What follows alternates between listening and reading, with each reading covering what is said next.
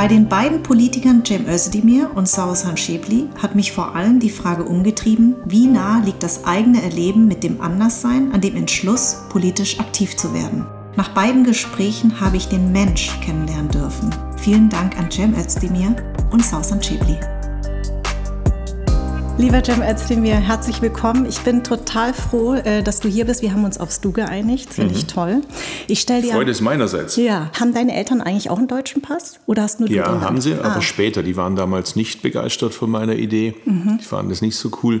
Später haben sie dann selber äh, die deutsche Staatsbürgerschaft beantragt und rechtzeitig zu meiner Kandidatur sind sie Deutsche geworden. Wirklich sprichwörtlich auf den letzten Augenblick und waren wahrscheinlich die glücklichsten Wähler in Deutschland an dem Tag 1994, weil sie durften ihren eigenen Sohn wählen. Mein Vater ist wahrscheinlich der gesetzestreueste Mensch auf diesem Planeten gewesen. Mhm. Der hat mich immer zusammengeschissen, wenn ich nur fünf Sekunden unpünktlich war. Weil der hat immer gesagt, wir sind hier in Deutschland. Ja wenn du hier was erreichen willst, dann ja. musst du absolut korrekt sein. Ja, weil ja. sonst werden sie die Deutschen nie verzeihen.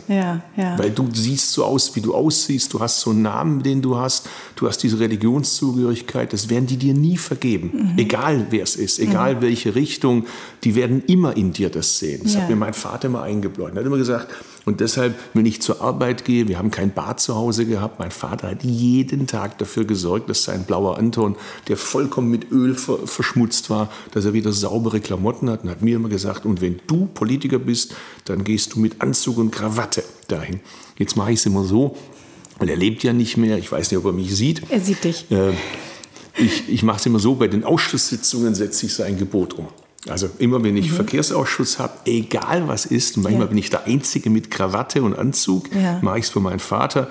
Jetzt hier mache ich es nicht. Insofern mhm. denke ich, müsste einverstanden sein damit. Wann war denn dein Zeitpunkt, wo du gesagt hast, ich möchte gerne in die Politik?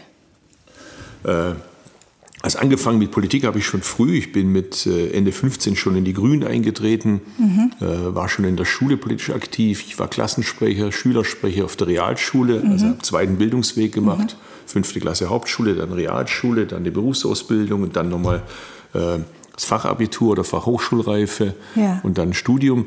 Und habe aber schon in der Schule angefangen mit der Schülerzeitung. Äh, da war ich, ich auch. Habe. Ich war Chefredakteurin ja. der Schülerzeitung. Ja, ich auch. Welcome to the club. Krasse Sache. Sag dir, Jam, Mensch, wir beide. Wenn du uns früher kennenlernen musst. ja, unglaublich. Krasse Sache. Ja. Wobei ich irgendwo habe ich was von dir gelesen, da habe ich kurz ein bisschen so Jetzt bin ich gespannt. Oh Gott, jetzt bin ich gespannt. Mit Heiratsantrag und deine so. Männer. Ja. Also erstens hast du im Plural formuliert, was ich schon mal krass fand, meine Männer. Das war eine, eine Ansage. Und dann stand da noch davor mit Kampfsport. Und da dachte ja. ich, wow, die Kombination aus meinen Männern klare Ansagen und Kampfsport. Ja. Wow, es hört sich ja. spannend an. Da bin ich sehr deutsch. Ich wollte, also die Vietnamesen heiraten sehr früh und ich habe gesagt, ich heirate nie. Ich bin jetzt verheiratet. Ich gesagt, ich, sehr spät habe ich geheiratet. Äh, mit über 40 habe ich erst geheiratet. Und meine, mein Vater hat dann immer gesagt, meine Tochter, aber klar, sie ist Tiger vom Sternzeichen. Tigerfrauen sind die allerschlimmsten. also deswegen weißt du, woher das kommt. Deswegen sage ich immer, Papa, du weißt, du hast ein Tigermädchen geboren. Was soll das? Ja. Schuld, ja. Genau, die sind sehr unabhängig ich. Und äh, ja, Entschuldigung, jetzt habe ich dich äh, nee, nee, gar nicht. Ja. Also äh, Schül ja, und so habe ich dann genau. angefangen, genau. mhm. mich für Politik zu interessieren. Und äh, die Themen waren jetzt gar nicht so äh, biografisch bedingt mit Migrationsfragen, sondern so wie viele in meiner Generation damals politisiert und sozialisiert worden sind mit Dritte Weltsolidarität, Umweltschutz, stillgelegte Eisenbahnstrecke, für deren Wiederinbetriebnahme ich mich eingesetzt habe. Und mhm. das Lustige ist, dass ich jetzt Verkehrsausschussvorsitzender bin. Ja. Äh, äh, Kampf gegen Atomkraftwerke, Kampf gegen äh, Aufrüstung, äh, Friedensbewegung, das waren so die Themen, die mich dann irgendwann äh, zu den Grünen gebracht haben. Und ich war immer ein bisschen insofern Außenseiter, weil ich immer der einzige Nicht-Akademiker war und der einzige Migrant und meistens auch der Jüngste damals. Mhm, mh. Das fand ich immer lustig, äh, dass ich immer in Gruppen war die so Leute wie mich befreien wollten mhm. und mir immer erklärt haben, was für mich das Beste ist. Und was hast du dann gemacht? Äh, du hast gesagt, dann bin ich in die nicht? Grünen und äh, da ist quasi der, der Realpolitiker entstanden. Ja. Ich irgendwie dachte immer, äh, das, was Kretschmann mit Maß und Mitte etwas äh, vornehmer formuliert, ist irgendwie vielleicht der Pragmatismus. Das hat, glaube ich, auch was mit meiner Herkunft zu tun.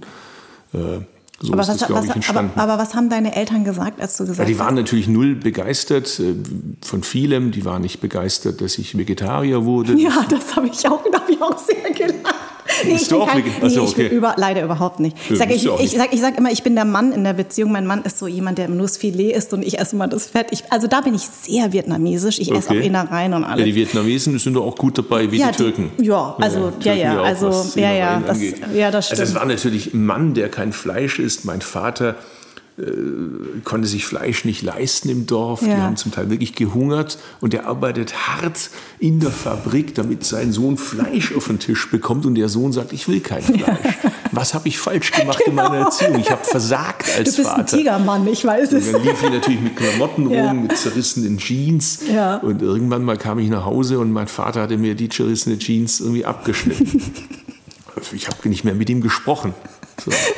Und äh, dann äh, wollte ich Erzieher werden. Das war natürlich auch Versagen der Eltern. Ja, warum will unser Sohn Erzieher werden und nicht ein vernünftiger Beruf, Ingenieur oder Arzt? Also die Türken haben die, den Willen auch leider nicht ganz so erfolgreich wie, wie die vietnamesischstämmigen, was das Akademische angeht. Äh, Aber das war bei meinen Eltern natürlich auch so irgendwas in der Art. Und meine Mutter hat sogar manchmal Scherze gemacht. Äh, Der wäre ja selbst Drogenhändler noch irgendwie was, was man erzählen kann. Aber wie soll ich meinen Freundinnen erzählen, mein Das Sohn spielt mit. Kindern? Das ist sein Beruf. Er spielt mit Kindern. Ja, super. Dafür haben wir unser einziges Kind erzogen. Das hat, war für die die Hölle. Und dann wollte ich deutscher Staatsbürger werden. So, und dann wollte ich noch in die Politik zu den Grünen. Ja. Und die Grünen damals sahen ja ein bisschen anders aus. Die Männer mit diesen selbstgestrickten Pullovern. Hattest du auch so, einen? Das, äh, ich habe mir auch Latzhosen. Es gibt Gott sei Dank wenig Fotos aus der Zeit von mir. Aber ich Schade. lief auch in der Latzhose rum, Ja. hatte auch dicke Pullover und so. Ist jetzt alles wieder in. Also ihr habt damals schon Trends gesetzt. Nicht alles ist meins, was Ja. wiederkommt. Egal. Und jedenfalls, das war, die hatten da echt Angst, dass das was Illegales ist. Die kannten ja aus der Türkei die Sozialdemokratie. Mhm. Ja. Das hätten sie, glaube ich, cool gefunden, wenn ich in die SPD gegangen wäre, weil Mhm. die haben immer Schmidt bewundert, Brandt bewundert. Fanden das immer klasse. Die deutsche Politik war für sie was Tolles, weil Ja. da eben das anders ist wie in der Türkei, kein Militärputsch. Äh, Die gehen anders miteinander um.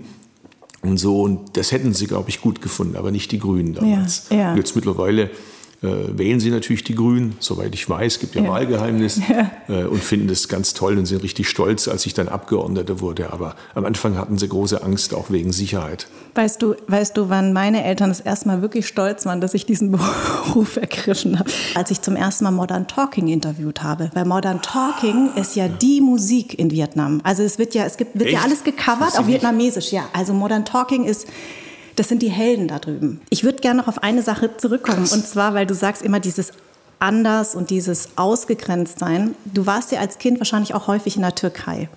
Wie war das für dich? Nach, also in die Heimat deiner Eltern zu fahren. Wie war das für dich als Kind? Ja, das war fast schon ein bisschen Abenteuer. Äh, Vor allem das Dorf meines Vaters, muss ich ja vorstellen, die Fahrt ging drei Tage in die Türkei mit dem Auto. Mein armer Vater musste Auto fahren, meine Mutter hatte keinen Führerschein, ich war noch ein Kind. Und, ähm, und meine Eltern waren Gott sei Dank so vernünftig und sind nicht durchgefahren wie andere, die man dann zum Teil im Straßengraben äh, sehen konnte.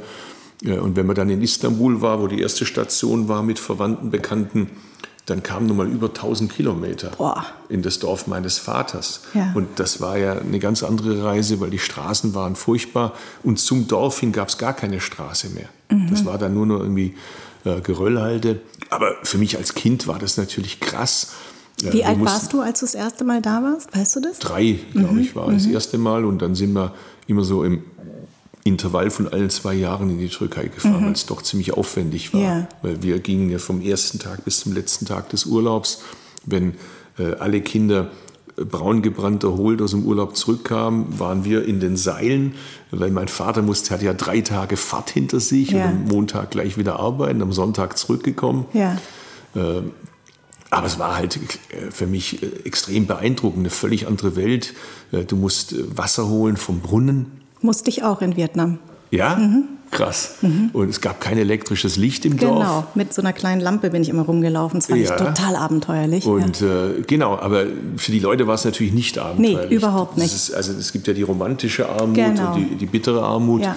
Das war natürlich auf eine gewisse Art und Weise bittere Armut und ich empfand es aber natürlich als verwöhntes Kind aus dem Westen irgendwie als Abenteuer und äh, für die Frauen, die das Wasser holen mussten, war das jetzt gar kein Abenteuer.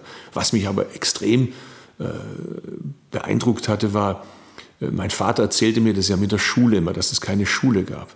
Meine Großmutter, die Mutter meines Vaters, ganz jung verwitwet, zwei Söhne allein aufgezogen, musste wirklich kämpfen ohne Ende, auch in ihrem eigenen Dorf als Frau, da nicht unterzugehen.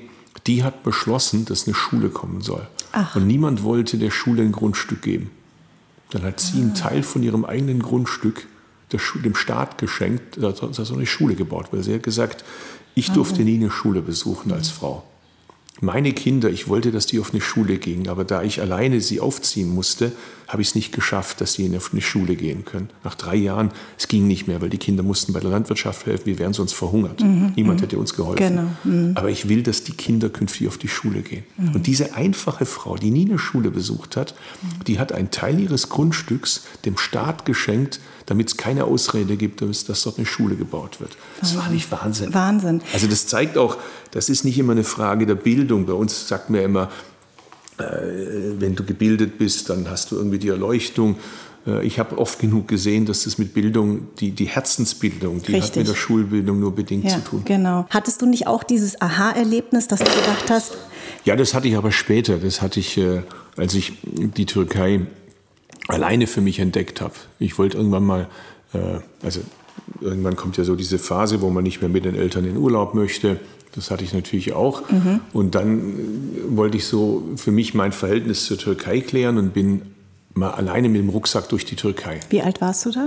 Äh, wie alt war ich da? Ich konnte ja ab 16 nicht mehr in die Türkei, weil ich die deutsche Staatsbürgerschaft ah. beantragt habe. Und dann ähm, wurde ich quasi äh, gesucht wegen Wehrdienst.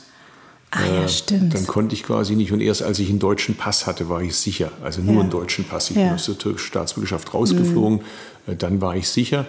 Und dann bin ich äh, mehrfach ohne meine Eltern in die Türkei gereist. Einmal mit meinem besten deutschen Freund, mhm. danach mit drei deutschen Frauen war ich mal in der Türkei. Das war sehr krass. Aha. Das war richtig krass. Wie kam also das denn? Eine Freundin von mir und dann noch zwei weitere Freundinnen. Okay.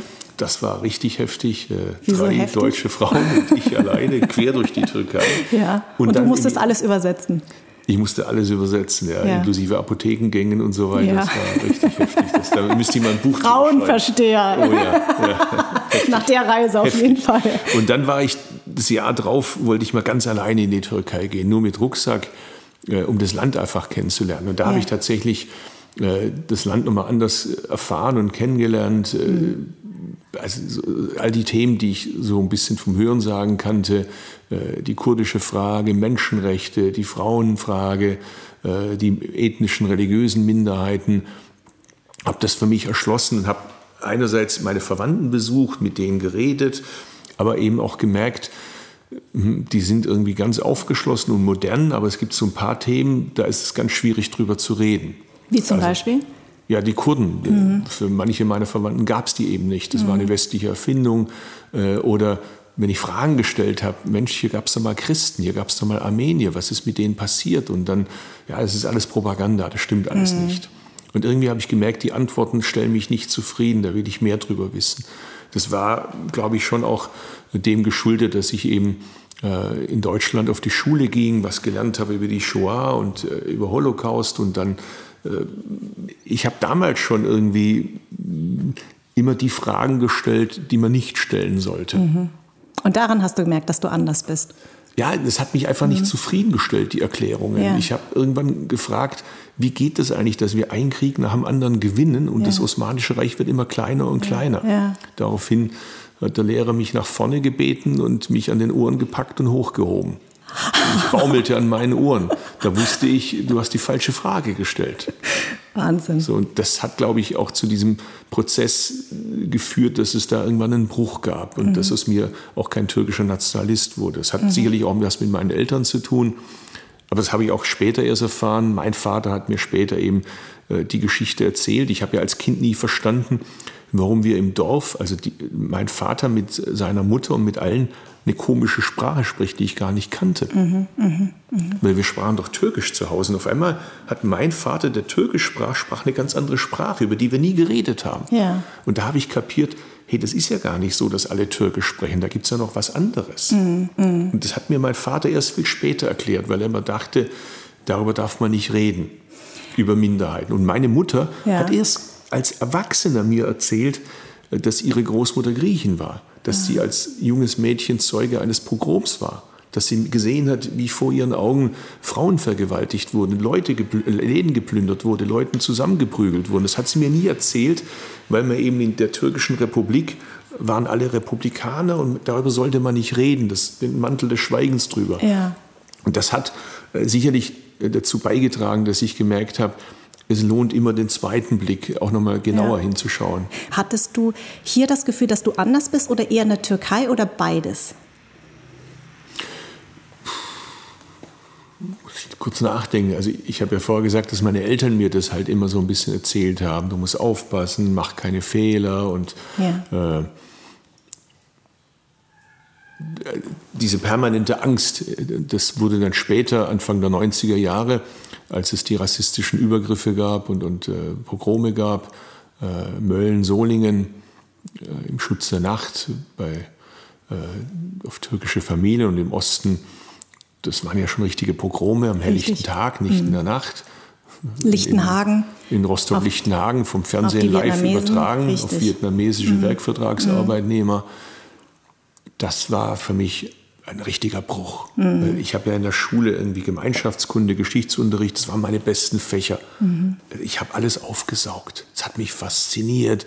Meinungsfreiheit, Pressefreiheit, äh, Pluralismus, die Lehren aus der Vergangenheit. Was heißt das für uns heute? Äh, Ich, meine Schule wurde später umbenannt in Geschwister-Scholl-Schule.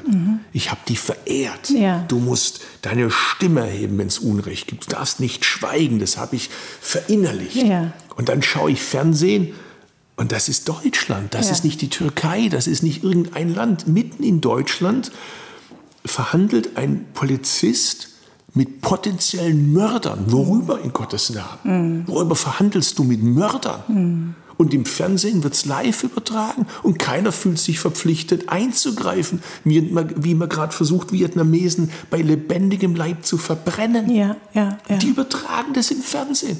Keiner stoppt die Fahrzeuge, die von Hamburg zu dem Zeitpunkt rübergefahren sind. Das wusste man ja. Die fahren nicht dorthin, um zu helfen, Ja. sondern die fahren dorthin, um mitzuhelfen, einen Mord zu begehen.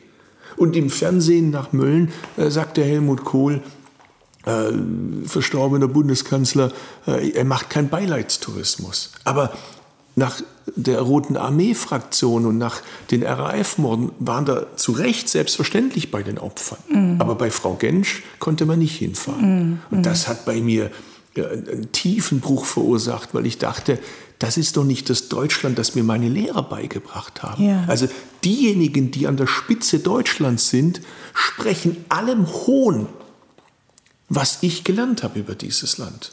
Und das war für mich auch ein Motiv, äh, für den Bundestag zu kandidieren. Also Jem, ich finde, äh, du bist für mich einer der mutigsten Menschen und ich danke dir sehr, dass du mir damals dieses Interview mir in die ähm, Hände gerutscht ist, weil ich würde sonst, glaube ich, heute nicht hier sitzen und mit dir sprechen. Das hat auf jeden Das Fall was mit mir sehr, gemacht. danke. Und ähm, äh, ja, ich wünsche dir einfach alles Gute und äh, Und vielen, umgekehrt vielen genauso. Auch Ja. dir viel, viel Erfolg. Danke. Ich hoffe, dass ich noch viel von dir sehe, höre, lese. hoffentlich und vielen Dank für dieses tolle Gespräch. Ich danke.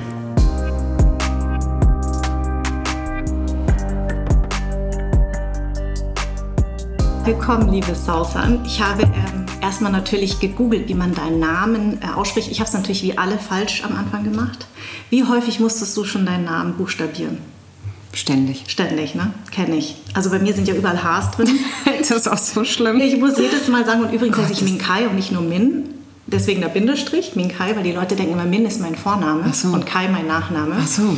Und ich bin immer die Frau Min. Und ich sage, nee, Frau Min ist jemand anders. und Chebli heißt ja das Löwenkind, Mhm. also dein Nachname. Haben bei euch die, ähm, die Nachnamen eher die Bedeutung oder die Vornamen? Das ist unterschiedlich. Mal, Das ist unterschiedlich. Also es gibt ganz häufig, dass die Nachnamen eine Bedeutung haben, weil dann heißt es der Sohn von oder der, ähm, der Händler oder, also ich meine, Nachnamen haben ja, woher kommen sie? Das ist irgendwie Funktionen, die die Menschen damals inne hatten oder Ja. irgendwie ähm, oder Rufnamen, die sie hatten oder so. Mhm. Und sag mal, ist das denn, äh, deine Eltern kommen ja aus Palästina? Und Schibbel ist, Ja. da gibt, es gibt tatsächlich ein, ein Dorf, einen Stamm, der heißt so, kommt von Schib, Schibli. Ah, okay. Also von Schibbel und das ist das Löwenkind. Das Löwenkind. Und ähm, Sausan, hat das auch eine Bedeutung? Ja, das ist eigentlich, ist, ähm, ist das nur die arabische Version von Shoshana oder Susanne oder Susan. Mhm, und das kommt ja aus dem Alten Testament. Das ist die Rose. Ah. Die Blume, die auf dem Berg irgendwen geschützt hat oder so. Du bist ja hier geboren und du warst ja sehr lange staatenlos, ne? Mhm. Ähm, bis zu deinem 15. Lebensjahr. Kann das sein? Ja. Ähm, wie, wie hast du das eigentlich bewusst gewusst? Naja, wir mussten ja alle paar Wochen und dann ein paar Monate zu dieser Ausländerbehörde, um den Status zu verlängern und weiß nicht, wie das bei euch damals war. Ich weiß, dass wir mitten in der Nacht teilweise irgendwie um 3 Uhr aufgewacht sind, um dann dahin zu gehen, um eine Nummer zu bekommen, weil dann die Nummern vergeben waren. Also ich wusste schon, dass irgendwas nicht in Ordnung war mit unserem Status, schon als Kind Ja. sehr bewusst das wahrnehmt.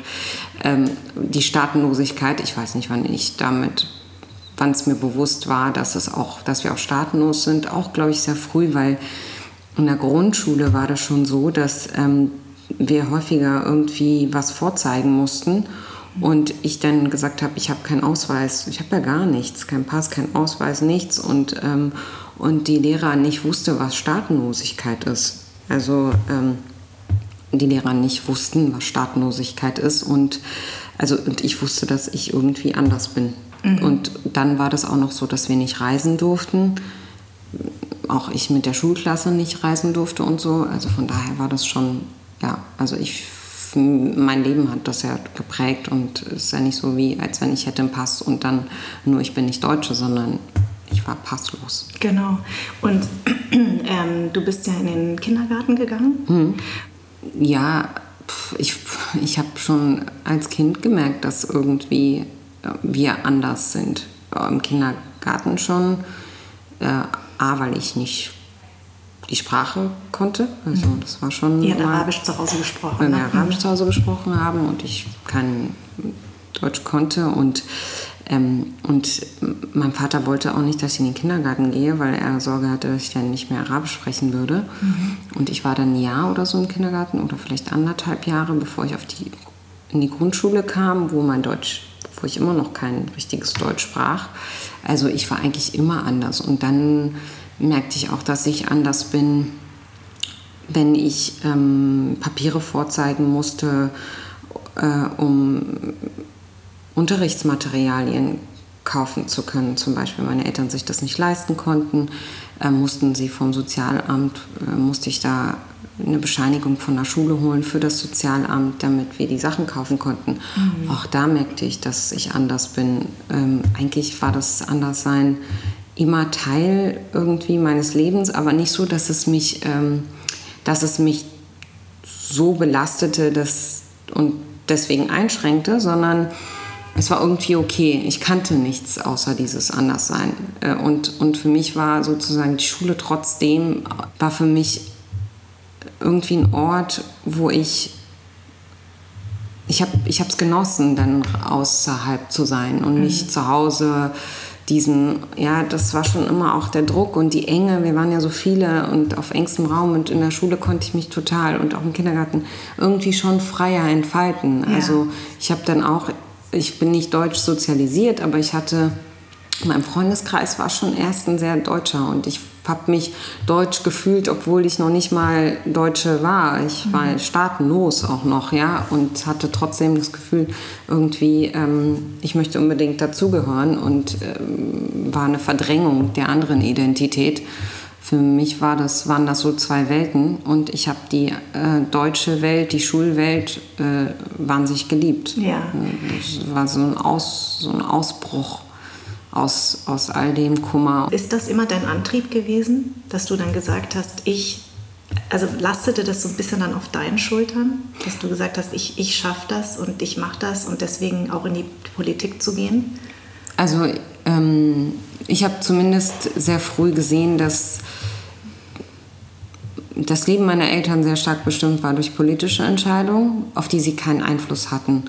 Und auch meine Geschwister ähm, nicht das machen konnten, was sie hätten machen können. Mhm. Äh, und meine Geschwister haben und meine Eltern haben mich sehr gefördert, dass ich dann, weil ich die Möglichkeiten hatte, ähm, meinen Weg gehe. Also ich habe, meine Schwester hat mir geholfen, meine Älteste bei Mathe und bei den naturwissenschaftlichen Fächern, weil die einfach echt gut war. Mhm. Und selber konnte sie aber weder aufs Gymnasium noch konnte sie studieren. Äh, das hat sie alles sich beigebracht oder oder es wurde ihr beigebracht in Schulen, auf die dann Flüchtlingskinder im Libanon konnten. Mhm. Äh, da, da, sind die ja auch zur Schule gegangen schon. Ja. Äh, über die äh, UNRWA, das ist nur eine Organisation, sind meine Geschwister ja in Schulen gegangen als ja. Flüchtlingskinder im Libanon und haben da eine Menge gelernt. Und hier wurden sie dann alle irgendwie in Hauptschulen gepackt. Also ich habe jedenfalls sehr früh den Antrieb gespürt, dass ich nicht so mittellos sein will, nicht so arm, nicht so abhängig von den Entscheidungen anderer, wie es meine Eltern und meine Geschwister waren. Und ähm, dann hatte ich Glück und dass ich gute Lehrer hatte, die das erkannt haben, dass, dass ich ähm, Potenzial habe. Ja, und Ehrgeiz. Und so bin ich dann dadurch gestartet, ziemlich schnell. Irgendwie in der Grundschule habe ich so schnell mein Deutsch optimiert und in der zweiten Klasse war ich schon die Klassenbeste. Das ging relativ schnell. Wahnsinn. Aber das erleben wir hier jetzt auch mit den Flüchtlingskindern. Ja. Ich habe ganz viele Flüchtlingskinder kennengelernt, die hergekommen sind vor drei Jahren und heute Schulsprecher sind. Mhm. Unglaublich, mhm. wie schnell sie die deutsche Sprache lernen ähm, und dann einfach hier ihr Ding durchziehen. Ja. Hast du dann immer dich ihr zwischen den Stühlen gefühlt oder hast du ich habe, ähm, wenn ich die zu Hause, wenn ich die Wohnung verlassen habe, war eine andere Welt einfach. Mhm. Und kam ich zurück nach Hause, war. Damit hast du nie gehadert? Na doch, ich hätte mir schon manchmal gewünscht, dass das alles kompliz äh, weniger kompliziert ist, mhm. ja, dass ähm, meine Eltern viel mehr Verständnis haben für die Welt da draußen, die ich gelebt habe und sie auch kennen. Sie kannten sie ja nicht, ja. so und dass ich nicht wie andere Freundinnen darüber reden konnte, mhm. was ich sonst, was mich sonst bewegt und was ich sonst mache und so. Ähm, aber ich habe mich einfach damit abgefunden, dass ja. das so ist, dass das Kulturclashes waren, äh, die einfach nicht zu überwinden waren. Es war so. Ich lebte einfach in verschiedenen Welten und musste manches gar nicht zusammenbringen, sondern es war so, wie es war. Ja. Aber hast du, hast du damit ähm, zu, zu einem deiner Geschwister gehen können?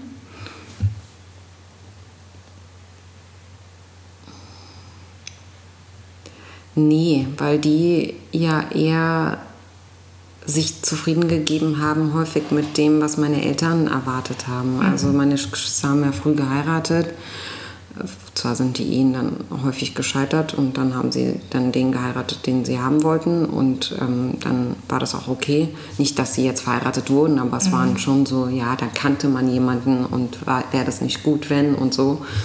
Ähm, nicht bei allen. Mhm. Manchen ist das auch anders gescheitert. Aber ähm, sie haben ein anderes Leben gewählt. Einfach auch notgedrungenerweise durch die Tatsache, dass sie ähm, weder studieren konnten noch keine Ausbildung. Also da war jetzt nicht so die andere Welt, die sie, in die sie hätten eintauchen können, war nicht so da, ja. so wie es bei mir der Fall war. Also von daher hätten sie jetzt auch nicht so großes Verständnis gehabt oder einfach vielleicht nicht Verständnis, aber sie hätten es nicht verstanden, so ja. die andere Welt. Von daher, nee, mit meinen Geschwistern, nur meine jüngste Schwester und ich, wir sind eng, weil da sie hat Ähnliches erlebt wie ich und ähm, da brauchte ich gar nicht zu erklären, es war so, das war so normal. Sie hat es verstanden, sie wusste, was, was da abgeht. Haben deine, verstehen deine Eltern dein jetziges Leben also gar nicht, oder? Wahrscheinlich. Nein, meine Mutter, äh, mein Vater ist gestorben. Ah, herzliches Beileid. Ähm, ja, äh, meine Mutter, ich glaube, sie weiß bis jetzt nicht so richtig, was ich mache. Also sie weiß, dass ich Politik irgendwie mache und ähm, ähm, hört oft und von anderen, dass ich mal wieder in den Medien war und dann Mal kriegt sie ist dann, gut. dann kriegt sie, dann kriegt Süß. Ich, ich google dich, er so BAM! 800 Artikel. Ich so, oh Gott, wo fange ich jetzt am besten an? kriegt sie von den Nachbarn irgendwelche Artikel irgendwie, Ja. dann sieht sie aber das Foto, versteht ja sonst nichts, sie kann ja nicht lesen, Ja. versteht sonst nicht, was da steht. Also von daher, ähm, manchmal kriegt sie mit, dass das gefährlich ist. Äh, sie weiß nicht, dass ich Schutz habe. Personenschutz. Nee, ne? das weiß sie nicht. Ich glaube, Okay. das, wird, das, das macht ihr zu, zu große Sorgen. Aber Ja. sie kriegt schon mit, dass ich bedroht werde. Mhm. Das kriegt sie von anderen mit, die ihr das erzählen. Oder meine Geschwister machen das leider auch manchmal. Mhm. Aber sonst, nee. Aber sagt sie dann was? Sagt sie dann, wechselt bitte den Job? Ja, sie würde, sie findet das nicht so gut, Ja. dass ich das mache. Also sie, sa- also sie fand Politik nie gut. Mhm. Also sie weiß ja, dass ich Politik mache. Also sie weiß noch nicht was genau, aber sie hätte sich gewünscht, ich würde einen anderen vernünftigen Beruf wie Medizin oder so. Vernünftig ist Oder Jura. also sie, hat, sie hat sich total gewünscht, dass ich was anderes mache. Sie hätte nie kapiert, warum ich Politik mache. Ähm, Hast du es ihr mal versucht zu erklären? ja, ja, sie weiß schon, dass das sehr viel mit ihr und mit meinem Vater zu tun hat und mit dem Leben und mit dem Nahostkonflikt und, und dem Flüchtlingsstatus und so, aber es hat ihr trotzdem nicht gefallen. Ja, ja, das verstehe So, es gefällt ihr jetzt auch nicht, weil sie sieht, dass, dass das schon auch Einschränkungen für meine Familie hat, für meinen Sohn, für mich. Ähm, das sieht sie ja schon alles. Aber es ist trotzdem für dich ein Antrieb weiterzumachen. Also dass du sagst, weil du, weil du, also du, also es hat ja, ich finde ja häufig oder das Schönste ist, wenn man ja seine Berufung gefunden hast. Würdest du sagen, dass du das hast? Ja, Ja. doch, doch. Ich, das ist mein Leben. Ja. Politik ist mein Leben. Das gehört zu mir. Das, es gibt auch gar keine Trennung, wenn ich nach Hause gehe, dass ich dann mit dem Beruf abschließe, weil er immer Teil von mir ist. Es prägt mich. Das ist ja das, was die Leute werfen oder einige werfen mir vor, ich würde meine Bi- Biografie von mir hertragen. Aber meine Biografie ist halt das, der Grund dafür, dass ich da bin, wo ich bin und der Grund dafür, dass ich das bin, was ich bin. Also zu, zu verbergen, woher ich komme und ähm, die Geschichte nicht zu erzählen, wäre total verschenkt, weil sie auch andere ja motivieren soll, ihren Weg zu gehen und weil sie, man versteht mich nicht, ohne meine Biografie zu kennen. Also von daher ist der, der Vorwurf total absurd. Leute, die dir vorwerfen, dass du über Rassismus sprichst oder die mir vorwerfen, ich würde über meine Biografie sprechen, müssen sich mal fragen, warum sie es eigentlich problematisch finden. also was genau. läuft eigentlich in ihrem Kopf Richtig. falsch, dass sie, dass sie sich angegriffen fühlen, wenn wir unsere Geschichte erzählen. Genau. Also was fehlt bei ihnen? Welche Kompensation wird da versucht zu unternehmen? Ich glaube nicht, dass Leute, die normal sind, die mit sich im Reinen sind, die keine Komplexe haben, ein Problem damit haben, dass du über Rassismus sprichst oder dass ich über meine Biografie spreche. Ja, das muss irgendein Problem sein, das sie haben. Das habe ich mir jetzt so, erkläre ich mir das, ähm, weil alles andere würde auch wehtun, finde ich. Wenn ich ähm, denke, dass wenn ich mir diesen Schuh anziehe, ja, Mhm. das ist der Vorwurf, ich hätte nichts als meine Biografie und wer sonst hohl im Kopf. Wenn ich mir das anziehen würde, das ist, äh, das würde mich so bremsen und auch äh, behindern, weiterzumachen. Jetzt habe ich mir, ich habe mir einfach vorgenommen zu sagen, das ist echt ein Problem, das die haben und nicht ich. Wenn wir jetzt nochmal auf deinen äh, Sohn kommen, was ähm, wünschst du dir denn eigentlich für die Zukunft, in was für einem Land er aufwächst?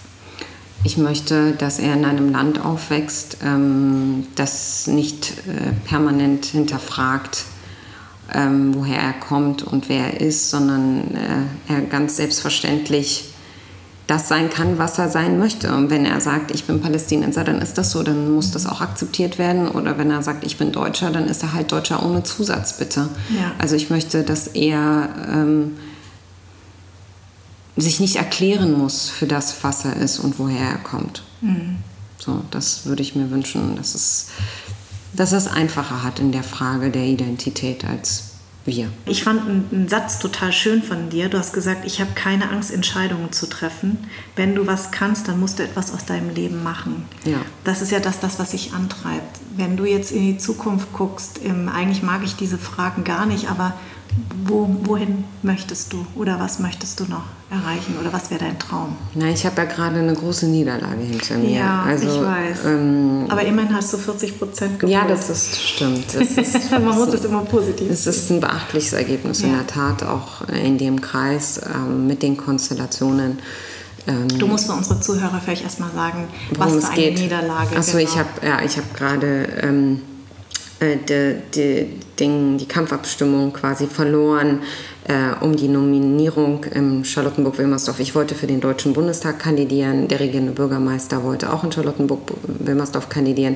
Dann wurden die Mitglieder, die SPD-Mitglieder in unserem Kreis befragt, also in unserem Bezirk befragt. Und die haben entschieden, mehrheitlich, ähm, dass Michael Müller äh, den Kreis vertreten soll im Bundestag, also mhm. antreten soll, ob er denn den Kreis direkt gewinnt.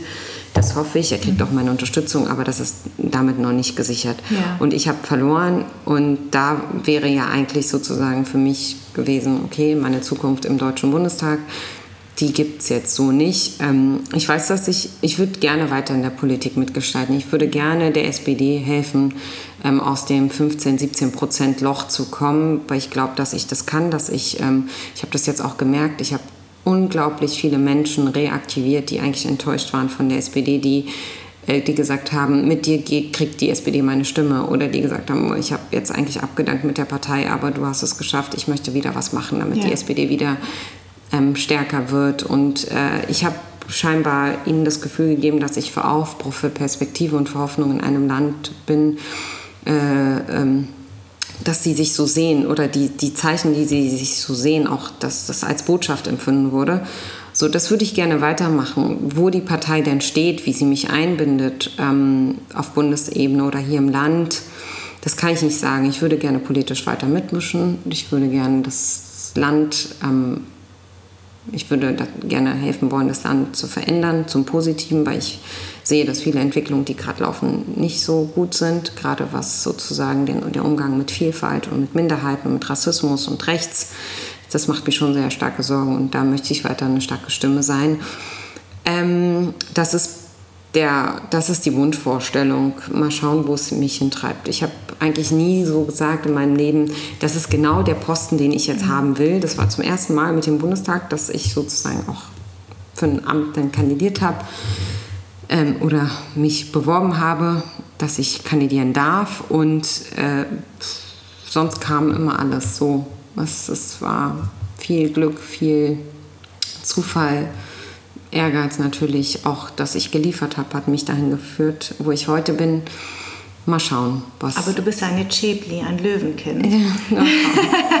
Irgendwas wird kommen. Irgendwas wird kommen. Und ähm, ich glaube, ich ja, bin mir sehr, sehr sicher, dass du irgendwann zurückblickst und sagst, das war genau dafür gut weil das ist, äh, ich finde, häufig so. Also ja. man, mm, ich finde es ja eben auch wichtig, weil ja eine Niederlage immer bedeutet, stehst du nochmal auf und kämpfst weiter oder bleibst ja. du liegen und du bist eine Chibli. Meine Mutter hat total, ich habe meiner Mutter gesagt, Mama, heute ist die Abstimmung. Sie mhm. wusste nicht was und ja. wie. Und, und heute ist ein großer Tag für mich. Bete, dass es funktioniert. Und dann hat sie gesagt, ich bete, dass die Entscheidung kommt, die dich im Leben weiterbringt. Ach, wie toll. Wow. Also mehr muss man ja bitte nicht sagen. Total krass. Wie krass. Und dann habe ich ihr nur gesagt, nein, aber du sollst beten, dass es gut läuft. Hat sie gesagt, nein, nein, ich bete, dass das passiert, was dich weiterbringt und dich glücklich macht. Und ich hoffe, wenn wir in drei Jahren uns sprechen, sagst du. Also ich habe jetzt auch Gänsehaut. Ja, finde ich auch. Ich finde das ein Megasatz.